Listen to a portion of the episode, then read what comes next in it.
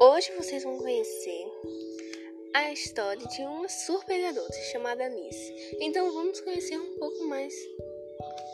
Episódio 1 A Alice é uma garota incrível.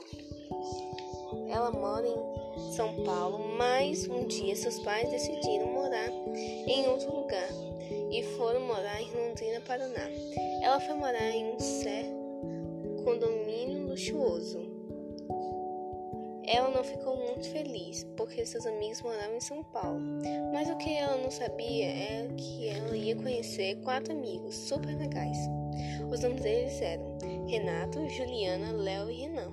Eles se conheceram quando Alice estava passeando pelo condomínio.